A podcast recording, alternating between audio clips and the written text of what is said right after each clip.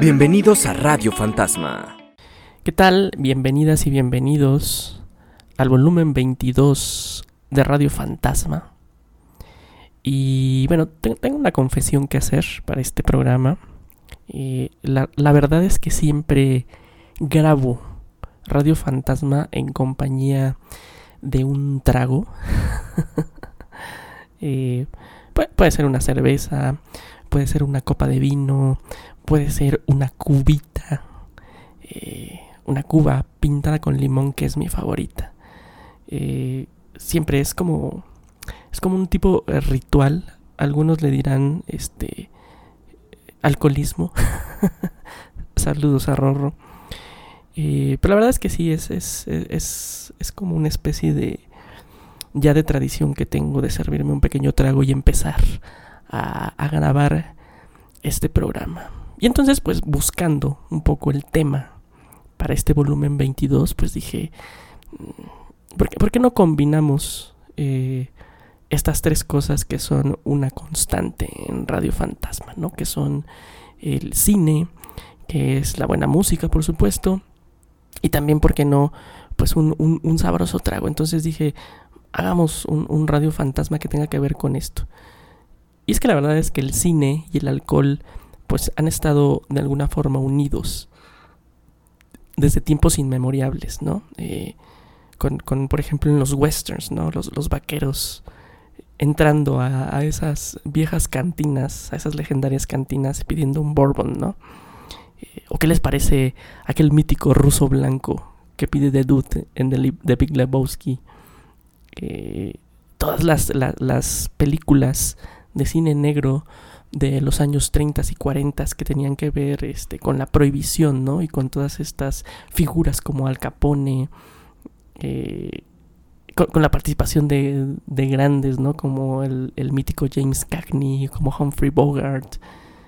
¿Qué me dicen de las películas de, de teens, ¿no? Estas películas adolescentes que tratan temas de fraternidad y que nos ponen ante nosotros, pues, estas épicas borracheras. ¿Se acuerdan de Sideways? esa película de Alexander Payne, una, una delicada comedia eh, eh, cuyos protagonistas pues tienen como este gran amor a los vinos. ¿Qué, le, qué, qué les digo, no? Marilyn Monroe siendo esta, esta mujer, eh, si ustedes recuerdan la gran película de Billy Wilder, Something Like Hot. Eh, Marilyn Monroe fue de alguna forma la primera mujer que quitó este estereotipo, ¿no? Alrededor de las mujeres bebiendo en la pantalla, ¿no? Porque era como algo mal visto, ¿no? Los, hombres podían ponerse las borrachas que quisieran, pero en las mujeres eh, era como mal visto y pues Marilyn Monroe de alguna forma rompe con este cliché y, y, y sus deliciosos Manhattans que se tomaba en, en Some Beat Like Hot o no sé si se acuerdan de E.T. la película de Steven Spielberg y aquella mítica escena donde donde E.T. se emborracha, ¿no? Eh, es una cosa increíble y, y, muy divertida. Por esta razón, pues como que me di a la tarea, ¿no? De crear una playlist que de alguna forma eh, no es celebrar, la palabra no es celebrar, pero de alguna forma en, eh, que demos un paseo, ¿no? Y reflexionemos acerca, pues, de esta fraternidad que siempre ha existido entre las películas y los buenos tragos. Bienvenidas y bienvenidos al volumen 22 de Radio Fantasma, dedicada al cine y al alcohol.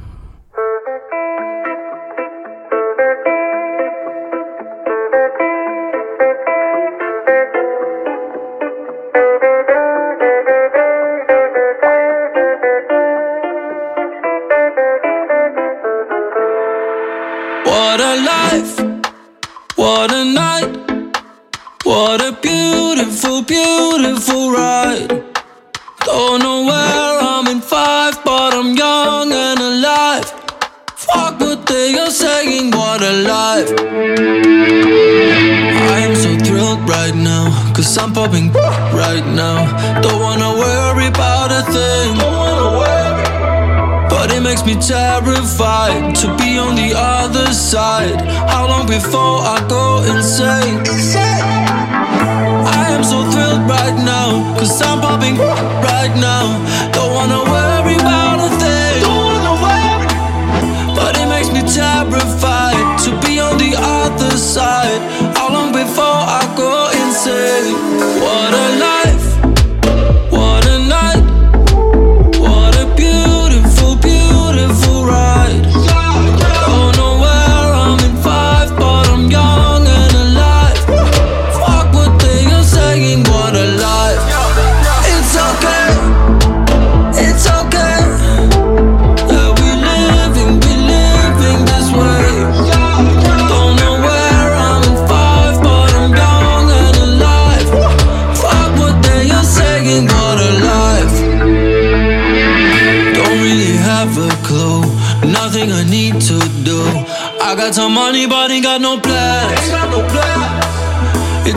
me paranoid to float like an asteroid.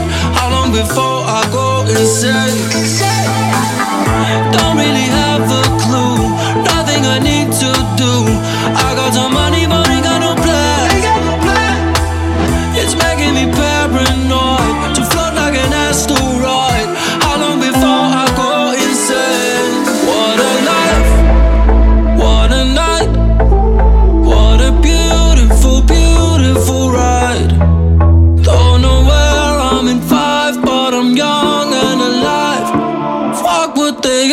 saying, what a life.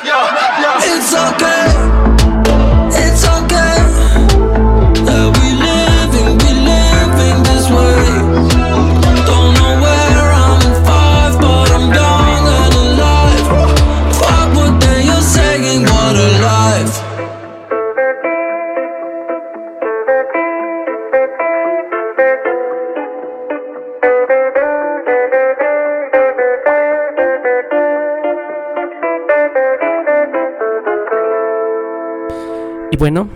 esta playlist con esta canción que se llama What a Life, una canción de Scarlet Pleasure del álbum Garden del año 2020, que pertenece a la película eh, Drunk o Another Round, como se conoció en Estados Unidos. Eh, esta canción sale en, su maravillosa y creo que ya de culto eh, escena final donde vemos a Mike Mikkelsen eh, interpretar lo que para mí es una de las mejores escenas de baile de la historia del cine. Eh, si ustedes no, han visto Another Round, eh, la película es una película danesa que trata sobre un grupo de profesores, de, todos ellos hombres de, mediana edad, con crisis de hombres de mediana edad, que pues, pues un buen día deciden eh, emprender un, un- experimento en el que pues todos los días van a beber cierta cantidad de alcohol según ellos este de una forma rigurosa y disciplinada no nunca excediendo un cierto nivel de alcohol no porque eh, pues ellos se dan cuenta como que este este estado etílico controlado según ellos eh, los hace ser pues como más eficientes y los hace ser más desinhibidos obviamente y los hace ser pues como más felices en sí en, su vida cotidiana y los ayuda a, a mejorar como tanto como eh, padres de familia como esposos como como también profesores, ¿no? Este, obviamente este experimento, pues, no, no, no voy a entrar en muchos detalles por si no han visto la película, pero este experimento, pues, un poquito se va de las manos. Eh, y quise abrir con esta, con esta canción y con esta película porque eh, un poco representa el tono que quiero que tenga este Radio Fantasma. Me refiero a que eh, Another Round es una película que un poco se deshace de los juicios morales, ¿no? De, eh, de los paternalismos, de, pues de la moralina y de, de estos prejuicios y de alguna forma pues deja que, que, que pues sí, no que la audiencia decida realmente qué camino quiere tomar y cuál es su, su juicio con respecto al alcohol, ¿no? Y es un poquito va en ese sentido, ¿no? Esta, este, esta playlist y este programa no es como para, ni para festejar el, el alcohol, ni tampoco para, para, pues para condenarlo, ¿no? es, es un poquito dejarnos ir y que cada quien eh, se forje su opinión. Por eso decidimos eh, abrir con esta canción de Another Round, que si no la han visto, este, por cierto, está, la pueden encontrar en la plataforma de Netflix. Una película de verdad muy, muy recomendable de, de, Thomas Winterberg, que tiene ahí en su haber otras grandes películas como Submarino, La Casa, que también son eh, muy, muy, muy recomendables. Vamos a seguir con este paseo por el cine y el alcohol. No sin antes, eh, ¿qué les parece si decimos salud?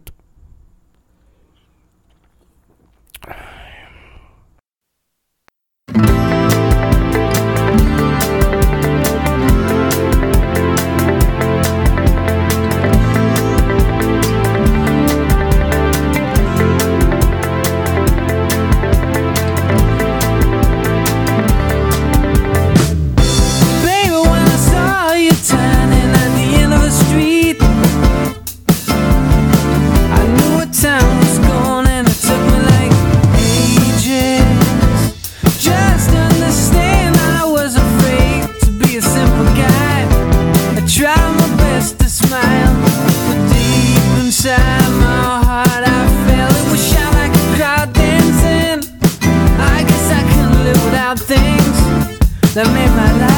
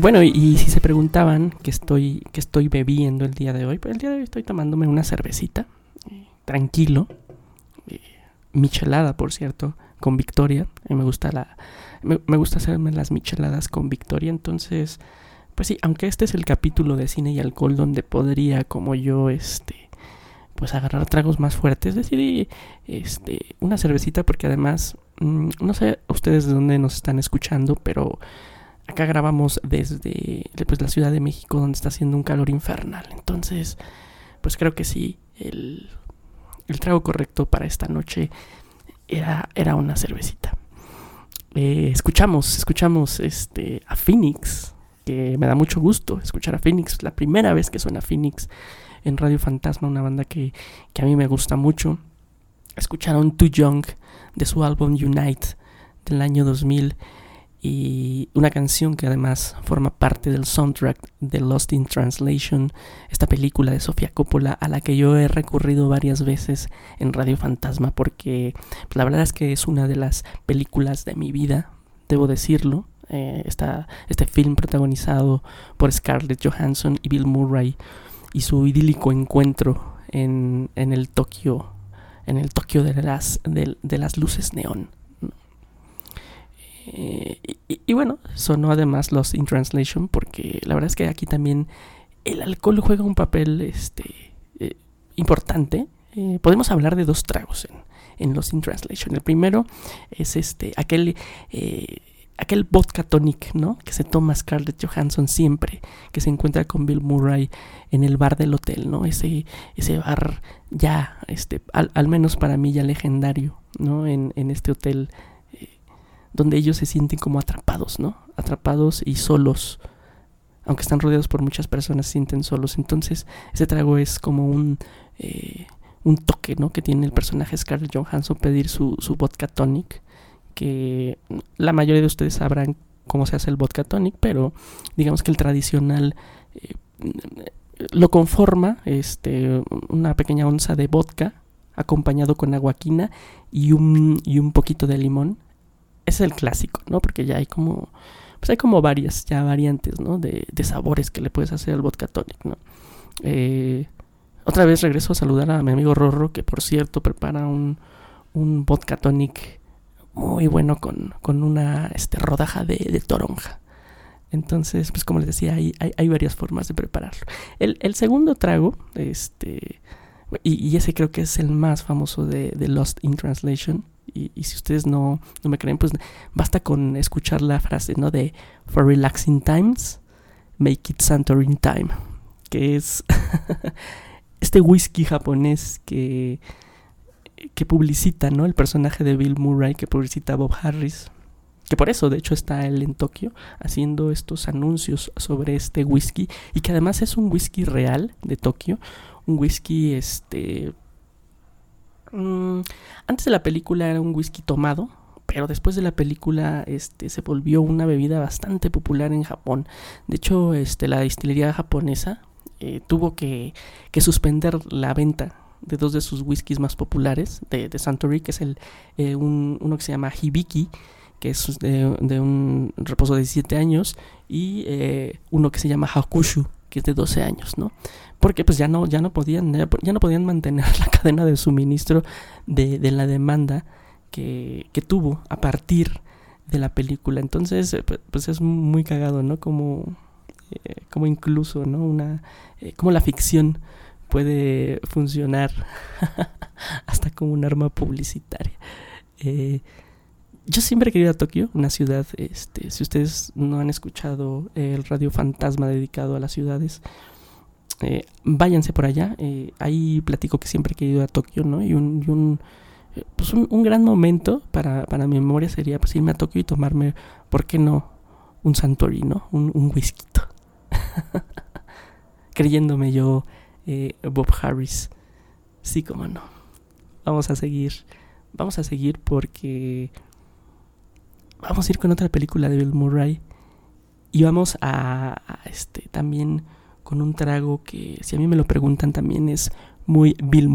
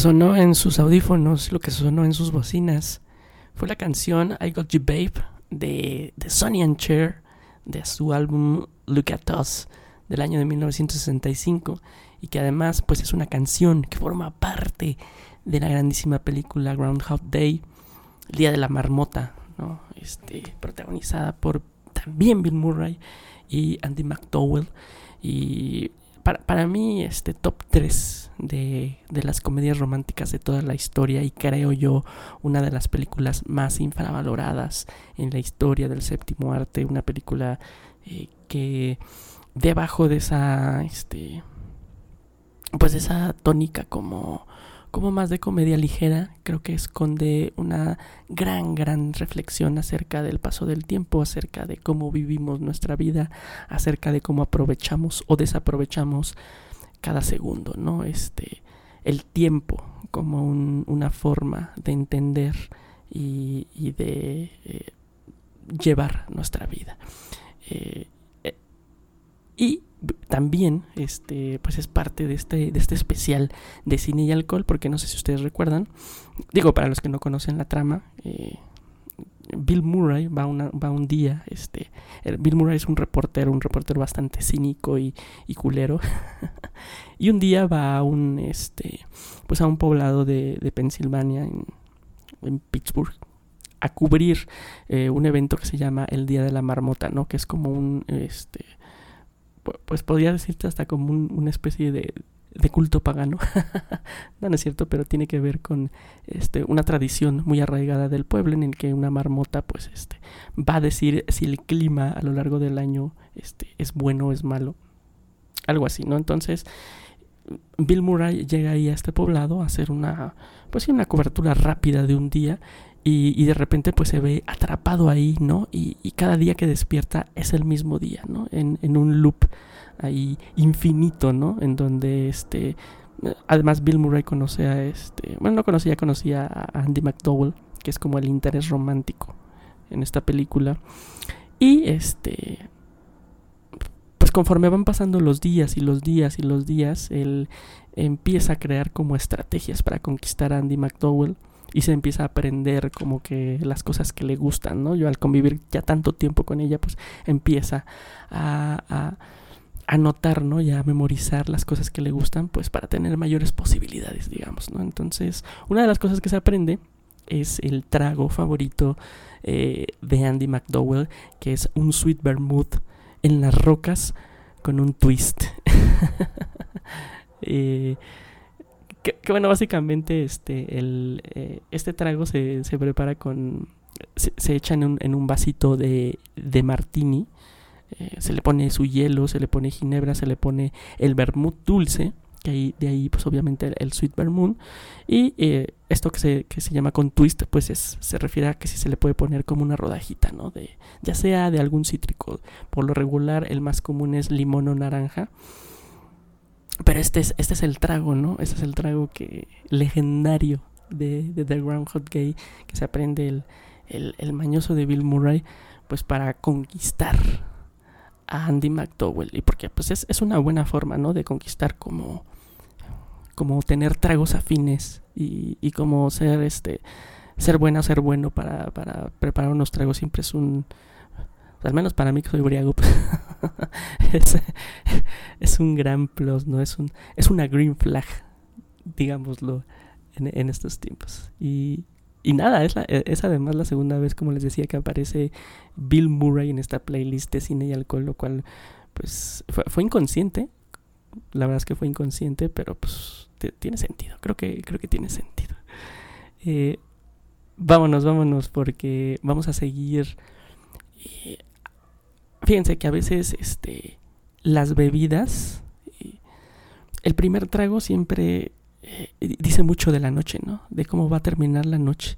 Y sin duda este trago eh, de la película de continuación, pues deparó, pues dejen ustedes ya una noche, un- unas semanas bastante salvajes.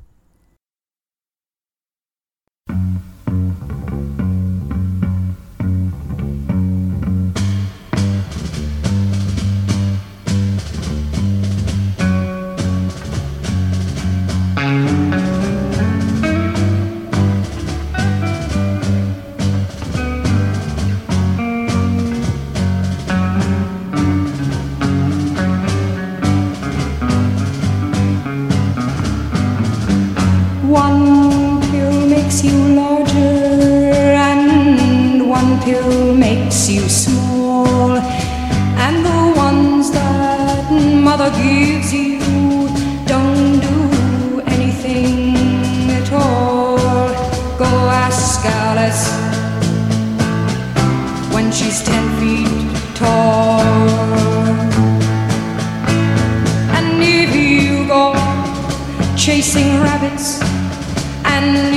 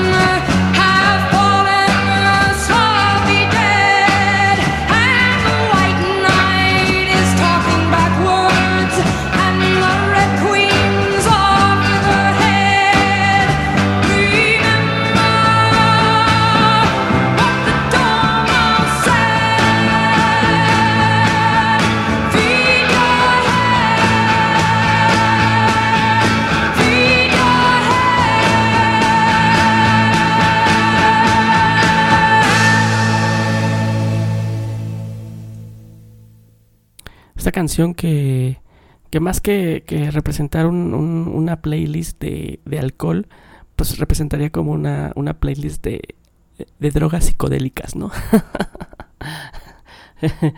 Eh, seguramente ya lo saben, pero pues lo que sonó fue White Rabbit del Jefferson Airplane de su maravilloso álbum Surrealistic Pillow del año 1967 y esta, esta canción forma parte de otra película que creo que he visitado en más de un volumen de Radio Fantasma que se llama Fear and Loathing in Las Vegas. Una película, una película perdón, del eh, ex Monty Python Terry Gilliam, protagonizada por Johnny Depp, Benicio del Toro, donde pues es una especie de biopic eh, sobre las crónicas, sobre las enfermizas crónicas del, eh, del mítico periodista este, Hunter, Hunter Thompson, aquel este, periodista inventor de, de la narración gonzo, que eh, fue, fue famoso sobre todo por sus reportajes en, en Rolling Stone, ¿no? Y, y les decía que, que, pues, una noche podemos como vislumbrar qué tan salvaje va a ser una noche o una parranda eh, con el primer trago, ¿no? Y es un poco, en, ese sentido va eh, esta, esta adición de Fear and Loathing en Las Vegas a esta playlist. Porque en la primera escena vemos este, sentados ahí a, a estos, a estos cabrones tomándose eh, una bebida que se hace llamar el Singapore Slings, ¿no? Que es una bebida, este, pues bastante psicodélica, ¿no? Que se inventó, por cierto, este dato curioso, fun fact, se inventó obviamente en Singapur, en un hotel que se llamaba el Hotel Raffles, en 1910, o sea, estamos hablando de la, del, de la era de la Revolución Mexicana, más o menos, ¿no? Eh, no se sabe más o no se sabe así con certeza cuál fue el, eh, pues sí el origen ¿no? de, esta receta solo sabemos que mi- miren un, un, un Singapore Sling por si un día se lo quieren preparar tiene una y media onza de gin eh, media onza de licor de cereza un cuarto de onza de contru un cuarto de onza de benedictina un tercio de onza de granadina media onza de jugo de lima eh, 4 onzas de jugo de piña y una pizca de amargo. Era nada más la bomba que, que significó este eh, el, el Singapore Sling, que fue el trago que abrió este el, descenso al infierno de los personajes de Johnny Depp y, y- Benicio del Toro, que bueno, ya este si ustedes vieron la película, eh, no, pues este, incluye este, decenas y decenas de, de drogas psicodélicas en uno de los viajes más eh, alucinantes y más eh, cagados, más hilarantes de la historia del cine que tiene que ver con drogas psicodélicas. Pero todo lo empezó eh, un trago, ¿no? Un, un Singapore Sling que, miren, yo este ya de, ya de hoy me comprometo a que el próximo Radio Fantasma eh, me lo grabo con un Singapore Sling porque ahorita que estaba eh, listando la, la receta, la verdad es que la verdad que sí se me antojó, ¿eh? Eh, la bebida, la bebida que inició el estrafalario viaje en Fear y Loathing en Las Vegas. Vamos a seguir con esta playlist y vamos a seguir con uno de los tragos, con una de las películas y con uno de los bebedores más legendarios de la historia del cine.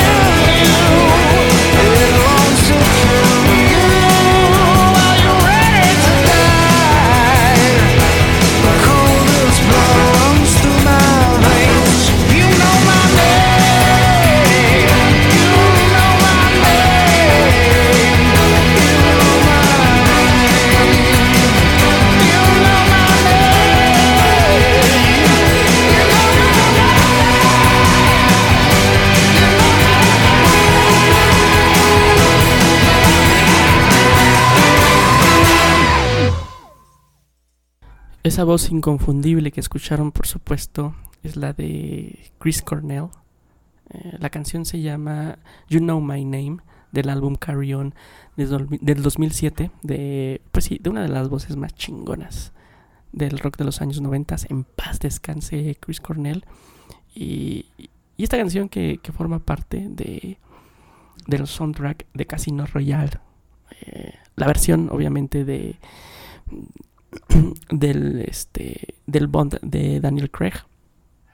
Y miren, es que no podíamos, hubiera sido un delito, hubiera sido un pecado y hubiera sido este una grosería armar una playlist sobre cine y alcohol sin hablar sobre James Bond, uno de los bebedores este pues más míticos de la historia del cine, ¿no?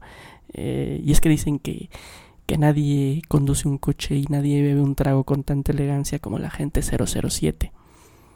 Y también ahí, este, pues, pues está, ¿no? Como el, eh, también diría yo que es el cóctel por antonomasia de la historia del cine, ¿no? Que es el famosísimo Martini al gusto de Bond, ¿no?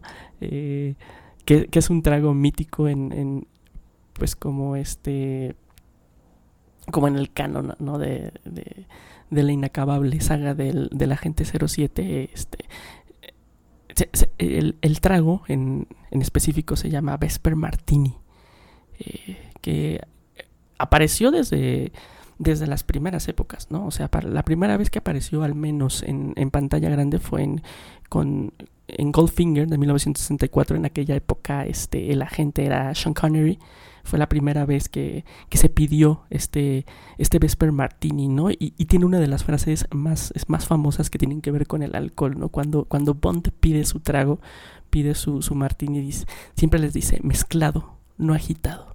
Entonces, si ustedes se quieren ver chingonas o chingones, este, al llegar a una barra, al pedir su trago, hagan eso. Díganle, díganle al, al bartender mezclado, no agitado. eh, de hecho, la, la, la, primera vez que apareció como este señales de, de, este, de este cóctel en el mundo Bond fue este, en la novela de, de, Ian, de Ian Fleming, perdón, del año de 1958. O sea, imagínense que era, me parece, era Doctor No, era Doctor No, la primera vez que se, que se habló sobre el, sobre cómo se llama, el mítico trago. Que por cierto, está, si ustedes quieren prepararse un, quieren tener una noche como muy elegante, una noche como muy británica y quieren prepararse un, un Vesper Martini, pues lo que tienen que eh, agarrar son tres medidas de Gordons, una de vodka y media de quina Linet. Todo bien mezclado y refrigerado y acuérdense, acuérdense, mezclado, no agitado, ¿no? Ya también, eh, si quieren, le pueden agregar pues una, una rodajita de piel de limón y ya es el, es el twist, digamos, es el, completan el Vesper Martini en la historia de las películas de, de James Bond, el, el, agente no toma otra cosa que no sea este su Vesper Martini. No, no toma ningún trago. Creo, creo que solo en eh, alguna vez en Casino Royal, un, este, un, un bartender le pregunta al, al, personaje de Daniel Craig que si quiere su, su martini mezclado o agitado. Y, y, en la escena en específico, este Bond estaba como encabronada, ¿no? Entonces como, como que le dice, pues me vale madres, ¿no? Este, sírvelo como quieras. Fue, fue, fue el único momento en el canon de, de, James Bond que se rompió como ese, pues sí, ese rito. ese rito alcohólico que tiene este pues las películas del agente 007. Vámonos, vámonos, vamos a seguir porque vamos a seguir con otro clásico, otro gran clásico de, de del Hollywood, porque la verdad es que si algo sabían hacer las estrellas del Hollywood clásico era fumar y beber con elegancia.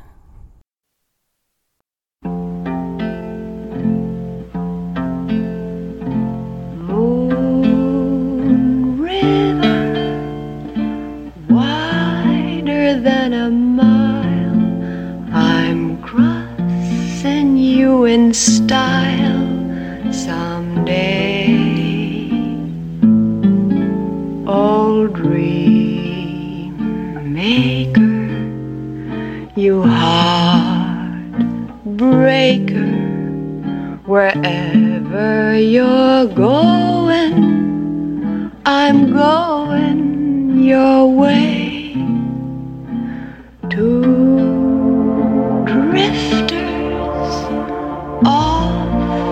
see the world.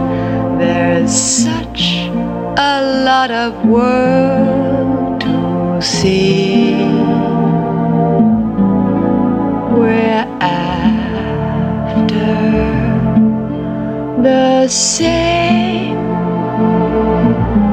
rainbows and waiting round the bend.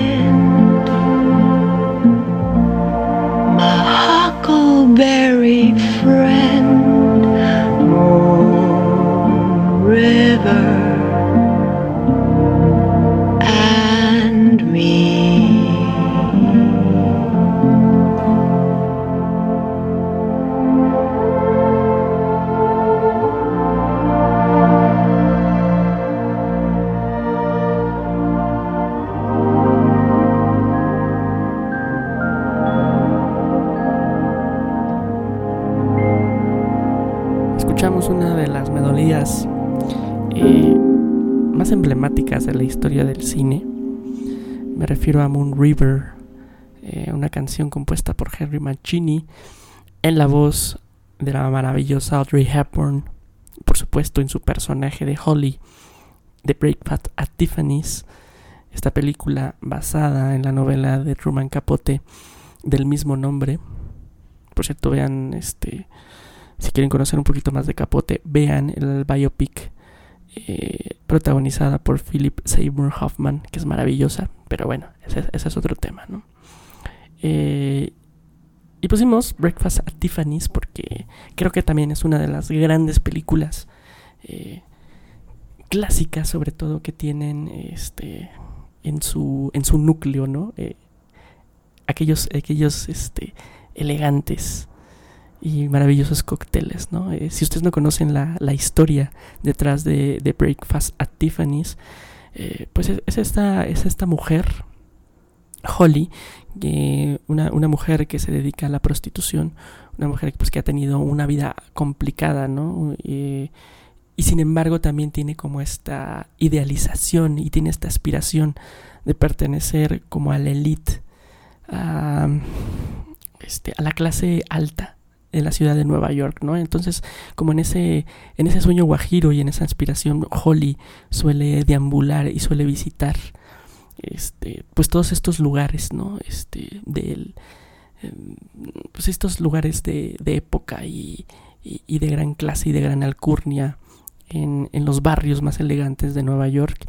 Y pues obviamente en todas estas visitas, pues ahí se va tomando sus tragos, ¿no? Entonces es muy, muy padre ver cómo, cómo Holly, ¿no? Porque además Audrey Hepburn tenía un, un toque increíble para tomarse sus cócteles.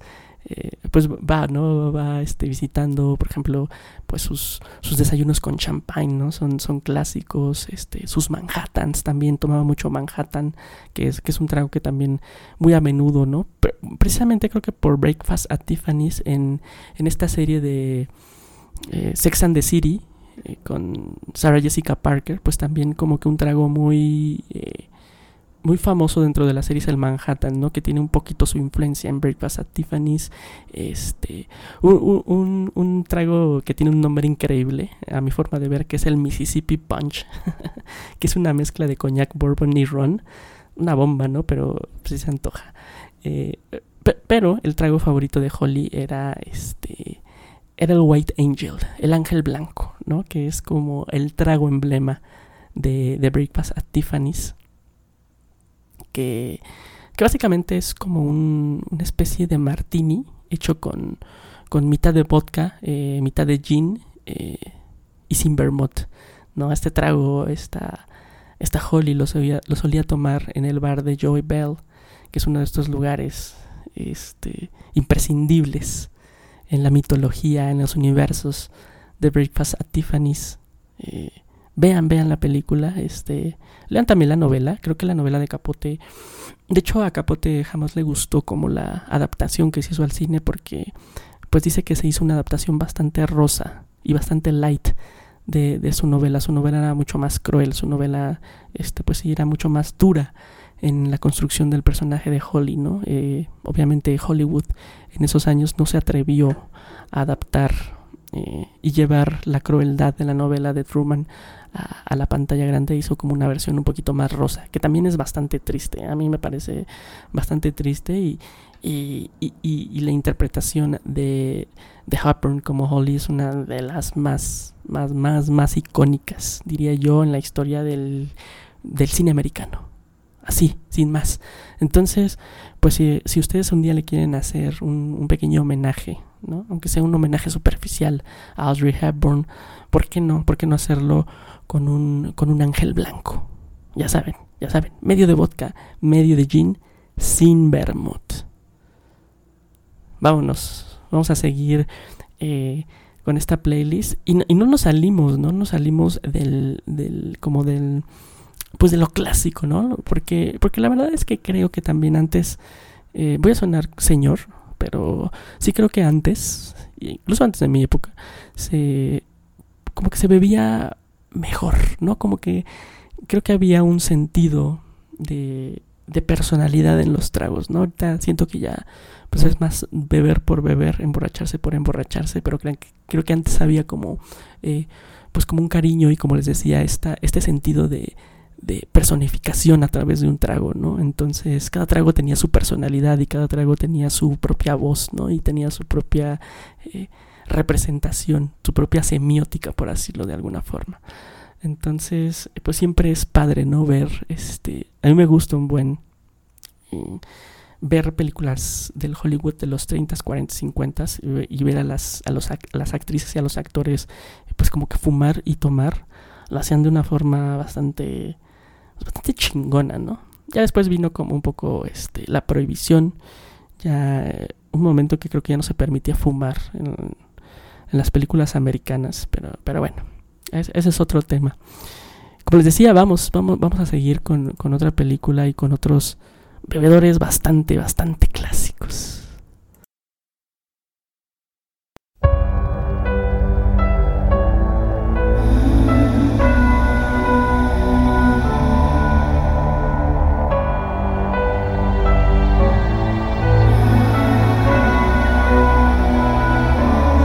Seen the world, done it all, had my cake now.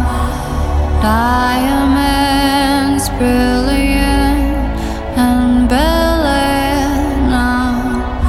Hot summer nights, mid-July, when you and I were forever wild. The crazy days, city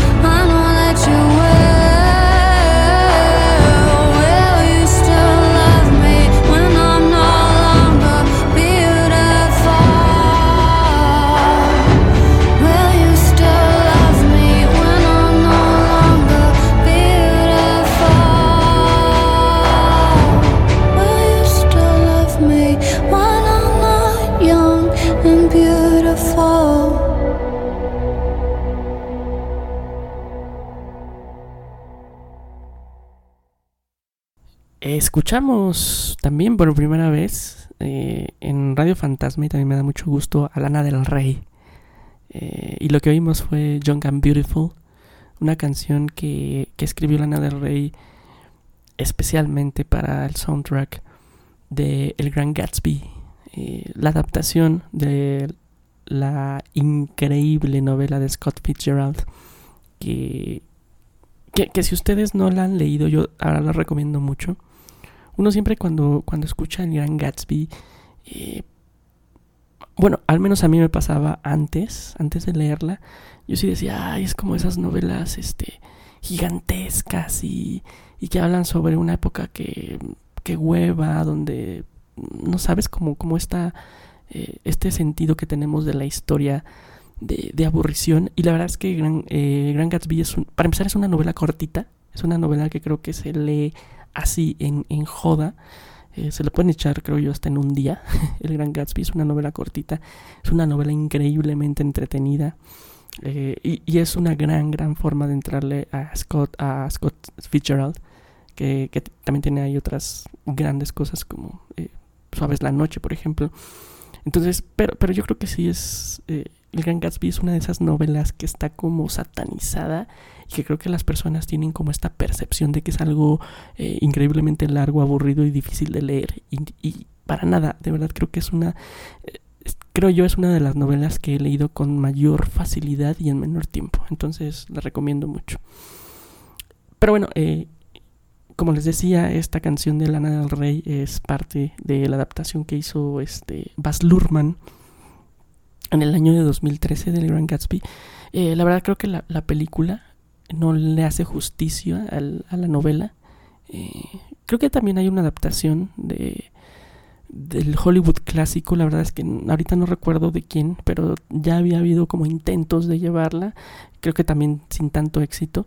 Eh, lo que pasa con Baz Luhrmann, que si ustedes no lo reconocen, pues es el director de Moulin Rouge, de Australia, de pronto va a sacar su biopic de Elvis. Es, es, un director que le gusta como mucho el espectáculo, ¿no? Y le gusta, gusta mucho las puestas en escena grandilocuentes y le gusta como, como que suele ser un director que pone por encima eh, la forma del fondo. Entonces, pues eso hace que a veces se sientan un poquito superficiales las películas de Baz Luhrmann.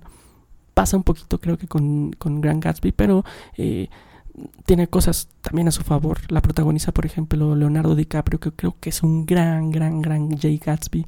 Eh, Toby Maguire también está muy bien. Entonces es una película que, que, vale la pena y que también este, pues está aquí más que nada por una escena en específico en donde un trago pues es como, como bastante como protagonista, ¿no? Eh, y, es que si ustedes no conocen la historia de Gatsby es pues es un triángulo digamos amoroso de alguna forma eh, entre Daisy Buchanan eh, su esposo Tom y, el misterioso millonario Jay Gatsby, ¿no? Entonces hay una escena donde ellos tres pues están platicando. Eh, Daisy Buchanan bebe una bebida que se llama Julepe de menta, que está hecha por bourbon, agua, hielo picado en trozos muy, muy, muy, muy, muy, este, muy finos y tiene este, este toque de menta, menta fresca. Entonces, si ustedes son amantes de la menta, por ejemplo, yo la verdad es que no, no me gusta la menta. Pero si a ustedes les gusta la menta, creo que es un gran trago, el julepe de menta, ¿no? Entonces, Daisy está tomando este trago, eh, está platicando con los dos, con Tom y con Jay. Y, y de repente, pues se, se, le acaba su trago y manda, hijo mano, manda a su esposo a que les prepare, este, pues otras bebidas. Y mientras este, eh, el pobre de Tom está ahí haciéndose unos, unos jeans, este, unos jeans Rickies se llaman que es básicamente es agua, este, agua mineral eh, con, con, whisky y, limón. Así se llama el Ricky's. Y pues aprovecha, aprovecha Daisy para confesarle su amor a Jay Gatsby e iniciar pues uno de los triángulos amorosos eh, más pues sí más memorables de la historia de la literatura americana. Eh, hay por supuesto también hay grandes escenas de bebidas en, en The Great Gatsby, pues una de hecho es meme, ¿no? Este, esta de, Leonardo DiCaprio como que diciendo salud con su copa de champagne, creo que sale, se- se hizo un meme, entonces pues sí es y, y además pues se lleva a cabo pues en esas épocas, ¿no? Que les decía yo al principio de la prohibición y donde pues el alcohol de alguna forma era este algo muy importante en la, en la vida del socialité, sobre todo, ¿no? Del, de la cultura alta de, de América de, de- de esos años. Entonces, pues el alcohol en, en- tanto en la novela como en la película, pues tiene como su propio personaje. Véanla, véanla, este, chequenla. La verdad es que no creo que se arrepientan. Como les digo, si, si ustedes quieren entrarle de lleno a, a la narrativa de Gatsby, pues sí, mil veces mejor que le entren a la novela de Fitzgerald. Pero bueno, seguimos porque. Porque, porque va- vamos a cambiar un poquito de, de mood. Eh, como les decía, no quiero que este programa sea, pues, eh, ni, ni tampoco una así. Creo que hasta ahorita sí ha sido un poco una celebración. Lo siento. Pero pues también, este, veamos, queremos ver otras caras del alcohol, ¿no? Y, y pues ahorita la verdad es que sí nos vamos a adentrar un poco al lado oscuro de la bebida.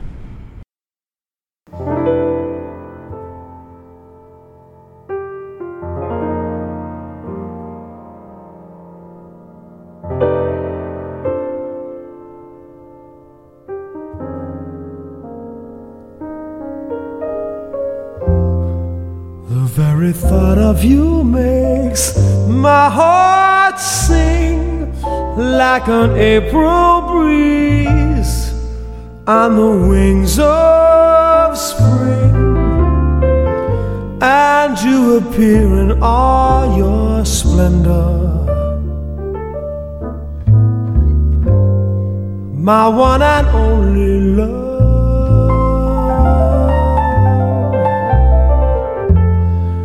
The shadows fall and spread their mystic charms in the hush of night while you're in my arms.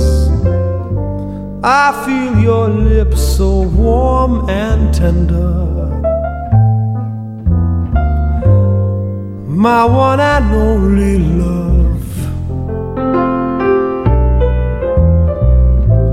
The touch of your hand is like heaven.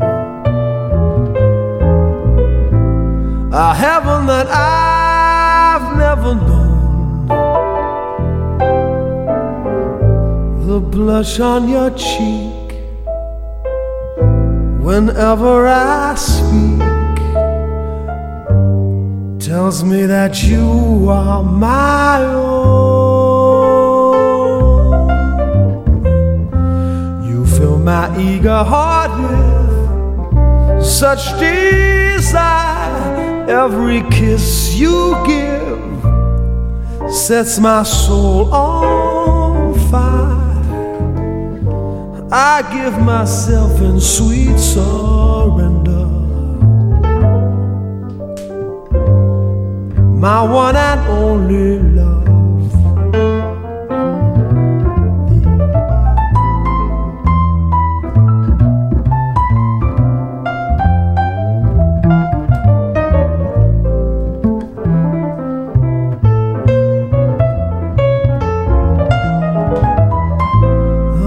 On your cheek whenever I speak tells me that you are my own. You fill my eager heart with such desire. Every kiss you give sets my soul on fire. I give myself in sweet surrender. My one and only love. My one and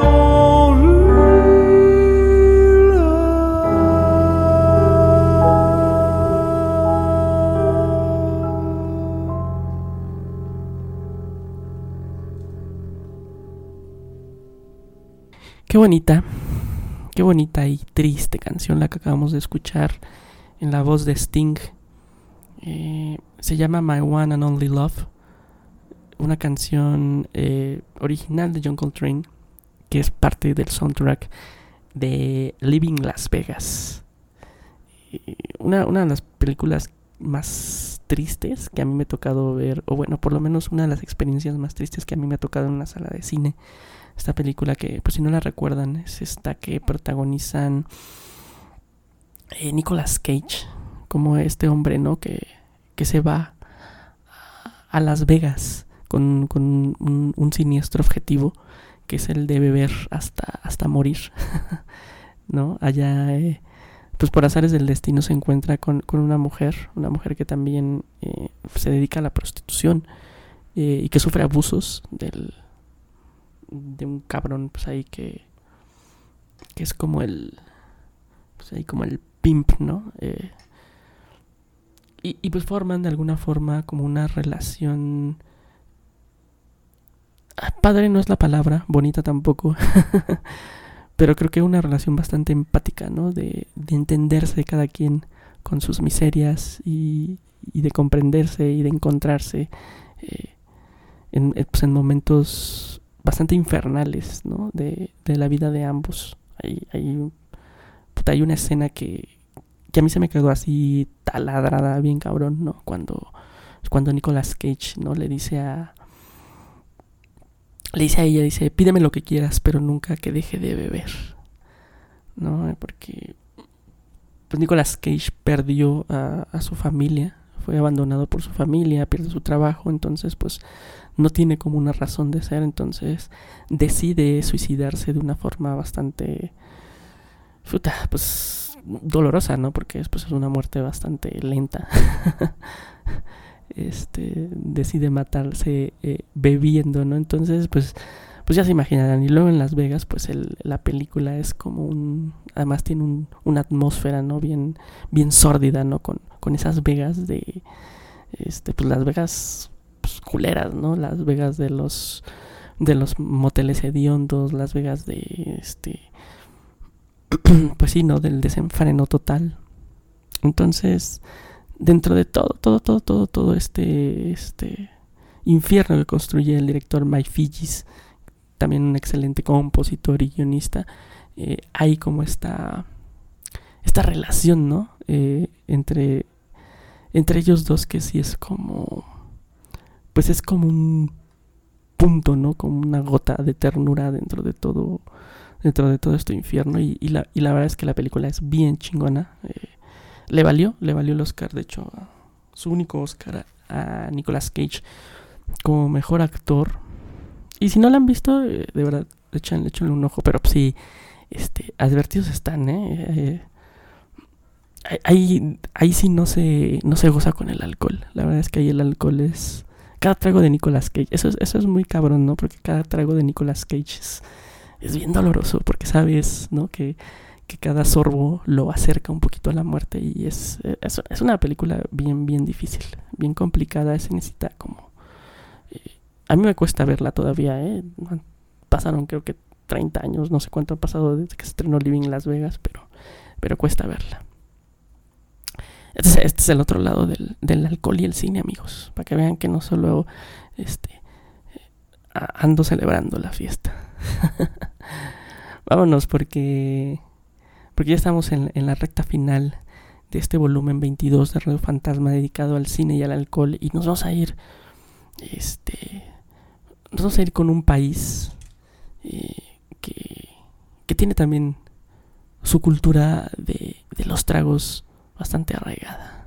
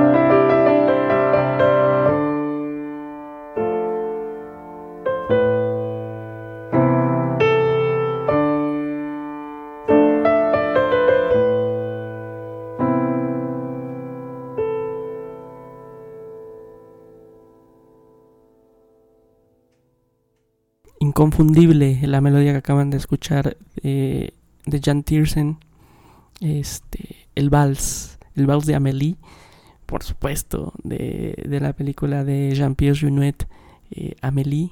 Saludos, por supuesto, al, al buen amigo Rubén de Cinematopixel, que es, es, una de las películas tengo entendido, o al menos eso dijo alguna vez en un podcast que, que más le gustan de los últimos, de las últimas décadas, este, con, con Audrey Tattoo, ¿no? Como esta, pues esta, como este arquetipo ya, ¿no? De, de, de la soñadora del cine moderno.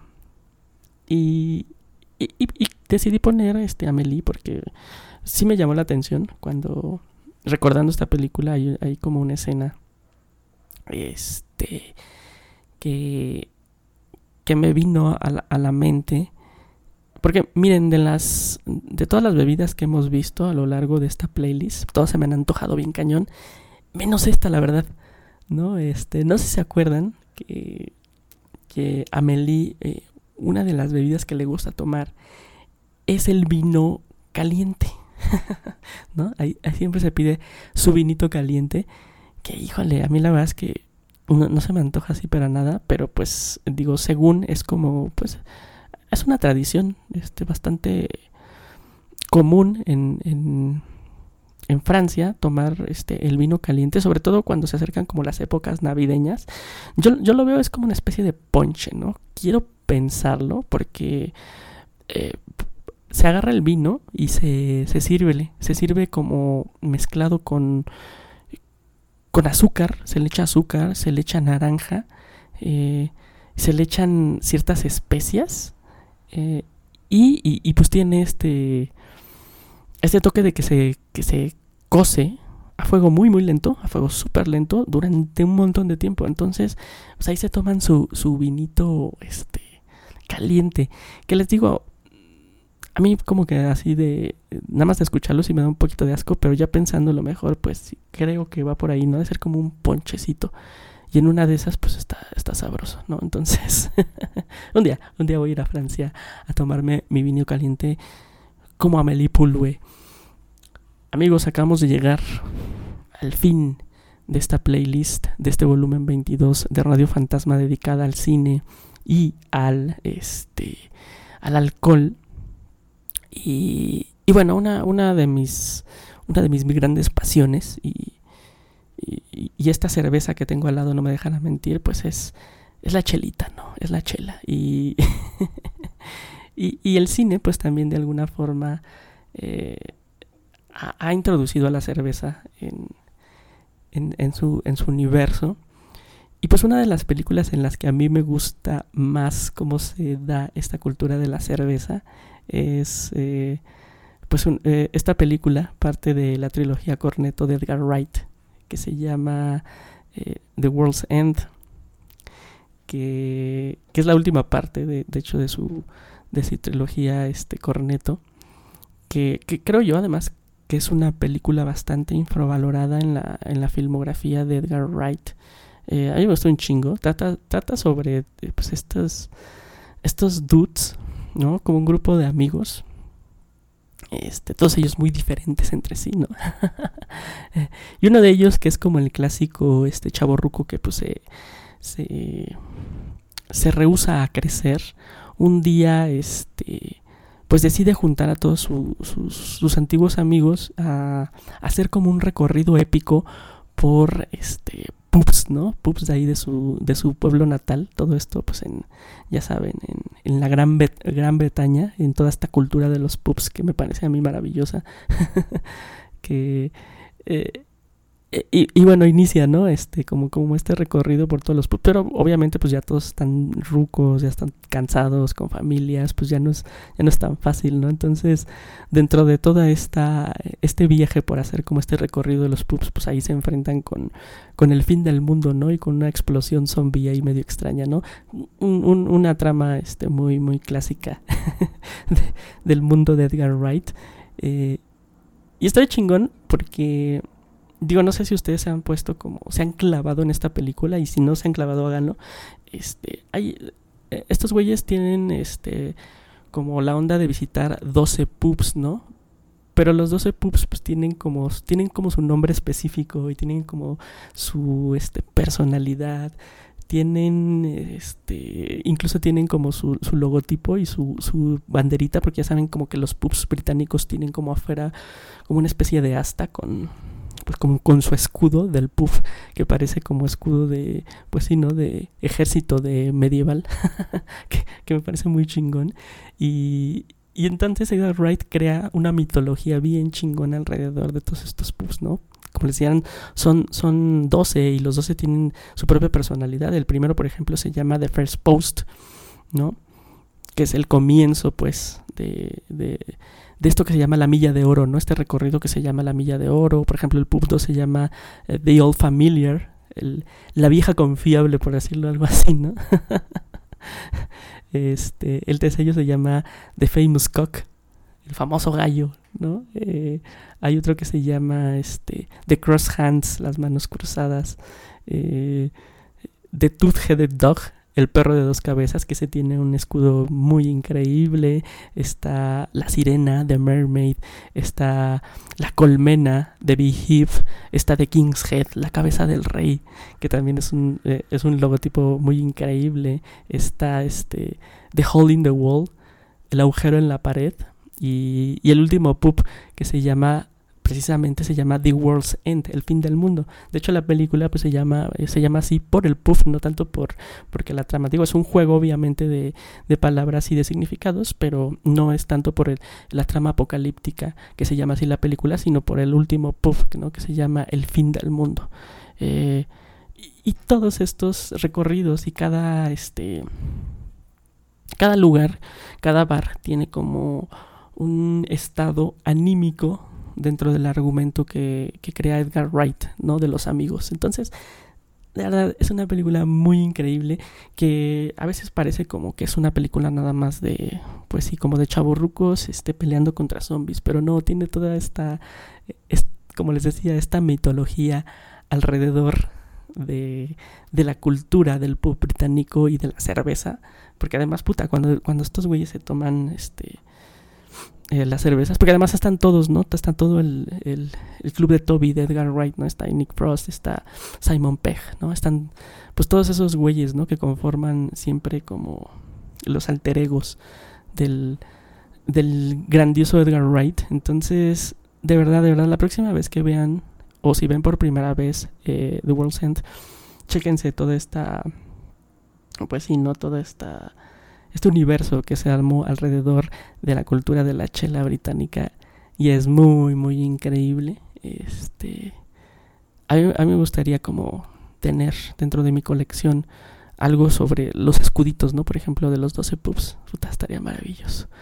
Eh, un homenaje un homenaje a, a, este a la cerveza y de alguna forma también un homenaje a la amistad eh, masculina sobre todo pero, pero creo que es una película muy bonita que hay que revisitar. Eh, y con esto, y con un trago eh, de mi cerveza, me despido de ustedes. Muchas gracias por haber estado en este eh, volumen 22 de Radio Fantasma dedicada al cine y al alcohol. Espero que cuando estén escuchando esto se abran su, su bebida favorita y disfruten de buen cine y de buena música. Y por última vez les digo, muchas gracias por haber estado con nosotros. Well, show me the way to the next whiskey bar. Oh, don't ask why. Oh, don't ask why.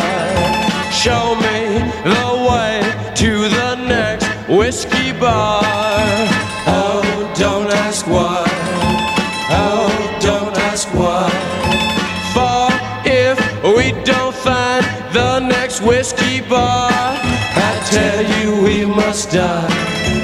Tell you we must die. I tell you,